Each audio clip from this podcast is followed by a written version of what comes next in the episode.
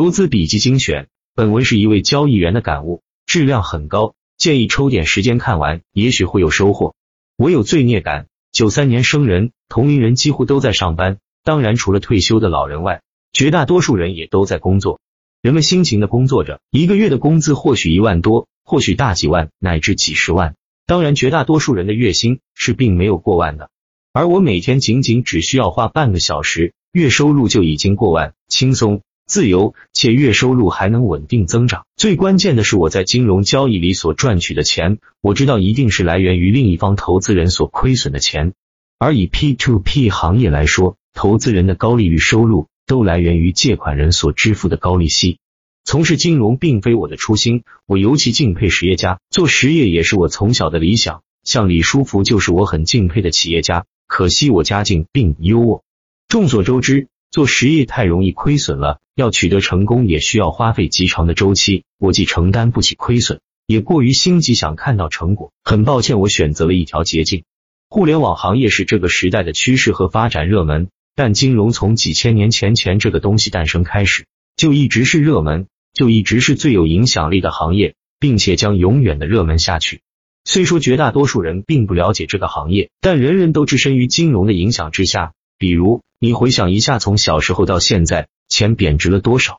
我小学的时候，热干面五毛钱一碗，十多年过去了，现在几乎都要五块钱一碗了。没有人可以脱离钱而存在，所以你要么被动的承受着金钱的贬值，比如你把钱存在银行和货基，即你的财富随着时间的流逝在不断缩水；要么你主动的加入这个浪潮，与钱打交道，为自己的财富谋的增长。仔细思量一下，似乎许多职业的本质都是中介，金融的本质也是赚取利差，也是利用了信息的不对称。有时候我在想，我们是不是一群吸血鬼？类似赌博，金融市场本质是一个零和游戏，有人赢就有人输。这场资本的盛宴并没有像实业一样有所创造、有所增长。每个人都想在这场游戏里取得胜利，可惜优胜者从来就是少数。与虎谋皮这个词尤其适合这个行业。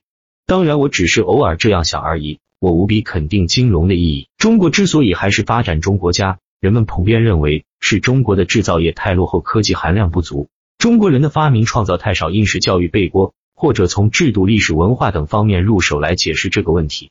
但本质而言，并不是这样。中国之所以落后，正是因为中国厉害的经济学家太少。当然，你也可以说中国的金融氛围太差。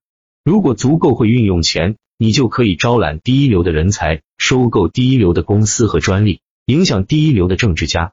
一切的一切都是钱在作祟。比如犹太财团就是这样，以极少的人口影响了全球的局势。政治圈内有句笑言说，以色列是美国的爸爸。现实真是这样，所以美国在全球几乎所有国家的反对下，迁移大使馆到了耶路撒冷。中国并没有像大摩、小摩、高盛、红杉等这样拥有全球声誉的投行和券商。更没有吸引全球投资人的股市、债市、汇市。中国并不能像美国犹太人一样吸全世界的血。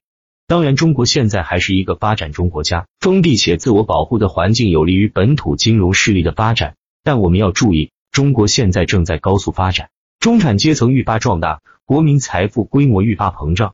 整个国家从古至今对于金融的忽视是不可持续的，资金总是会为自己寻找出路。曾经大热的余额宝货币基金只是一个序幕。是对大众的一个理财启蒙，在以后会有愈来愈多的理财方式冲击着大众。在不远的几十年前，中国还有一个投机倒把罪，如果罪名到现在还成立，我想我们都是第一批进去的人。举个例子，AB 两地的民众都吃同一种大米，但 A 地的大米是每斤一百元，B 地的大米是每斤五十元。从 B 地购买大米卖到 A 地，本质上这种行为并没有生产出粮食，只是在套取利差。那么这种行为的价值在哪？这种行为让粮食流入了更需要它的地方，所以 A D 价格更高；流出了不是那么需要它的地方，价格低廉，说明一定程度上供大于求。市场作为一只看不见的手，商人金融作为一名中介，平衡了各个地区的供需，也就是各地对大米的需求得到了更均衡的满足。人类有两大基本行为：一是创造，从无到有的发明，这是创造价值，非常重要；二是流通，创造出来的东西。如果无法推广和流通到社会，就毫无意义。比如说，爱迪生发明的电灯为什么有价值？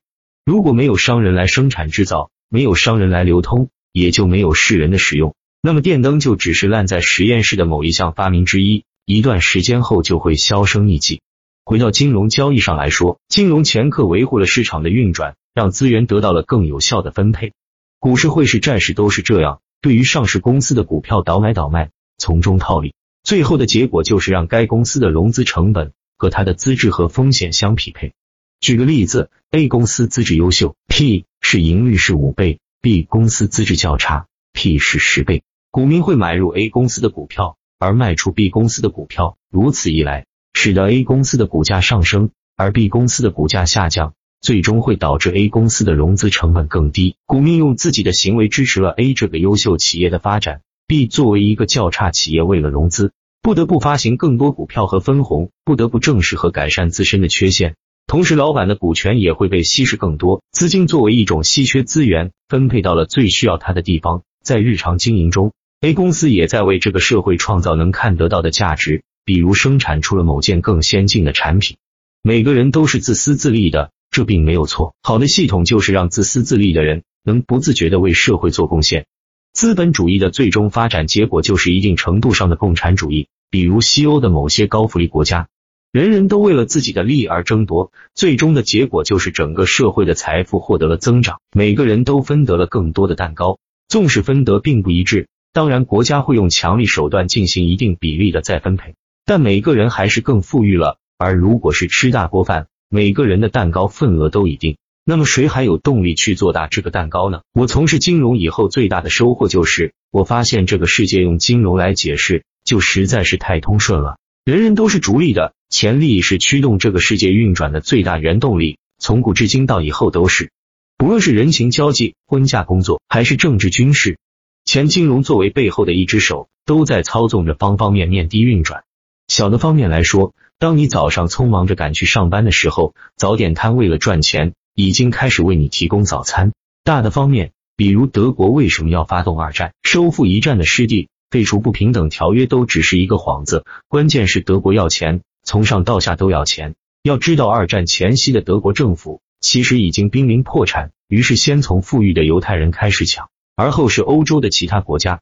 其实不仅是金融，事实上有许多行业的从业者都会有罪恶感产生，比如卖垃圾食品、薯片、可乐等的；比如网游行业让很多学生玩物丧志；比如开麻将馆的，太多太多。哪个建功立业的将军手上不是沾满鲜血？哪个富豪第一桶金的积累不是充满剥削成分？狼的价值就是吃兔子，狮子、老虎的价值就是吃羊、吃牛，这是他们作为生物链的一环。商人的道德就是赚钱，而不是亏本卖给顾客；学生的道德就是好好考试，而不是故意填错试卷礼让落后的同学；交易的道德就是盈利，这就是这个世界的自然规律。弱肉强食的世界让每一个人努力想变得更强，比如更富裕、更有权利、更有知识等。社会上的财富一直都是在流转的，不仅是股市或金融市场，所有行业和地方都是这样。从宏观经济学上来说，任何时间都有人在赚钱，并且是在赚他人赔掉、用掉，也可以理解为损失的钱。任何收入当中也都含有剥削，比如老板压榨员工劳动力，比如员工高价卖出商品的成分。但是这就是经济规律。从业两年以后，对这个世界的理解和以前有了很大改变。我会更专注于对事物本质的思考。只是我们虽然认可钱的重要性。虽然发现了钱对于推动社会运转的本质，但我们并非认为钱是这世界上最重要的东西。就像佛祖割肉喂鹰一样，总是会有人舍己为人，也总是会有人见义勇为。这些人的光辉让我们感动，也让我们受益。喜欢钱并没有错，从事金融交易也是，只是能力越强，责任越重。在满足了生活所需和享乐以后，别忘了力所能及的回报社会，取之于民，用之于民。人类作为万物之灵。就是因为人类除了物质方面的追求以外，还会有精神层面的追求。说几段题外话：一、赚钱首先不能违反法律，其次要尽可能不违反道德。二、知识确实就是财富，但很多人从来没有意识到，真正的知识从来就不在书本上。另外，你的收入并不是和你的劳动时间成正比，而是和你劳动的不可替代性成正比。三、绝大多数人的问题不是没有技能，而是没有爱好。吃喝玩乐谁都喜欢，关键是除了这个以外，还有什么让你沉迷，让你可以彻夜不休研究的事物之事吗？兴趣是最好的老师，浓厚兴趣，苦心钻研，技艺小成，钱财自来。四，一个人独处并不可怕，令人可怕的是你无法从中感受到平静与乐趣。如果独处对你而言就是煎熬，这说明你还没有真正的学会阅读自己和这个世界。事实上，古往今来，如果有谁希望自己的技能和思想有重大突破，那么他就一定要学会独处。我可以很负责任的说，绝大多数人都并不适应独处，同时他们手里也没有一项一技之长，因为这些人从来都没有长时间的静下心来去研究什么。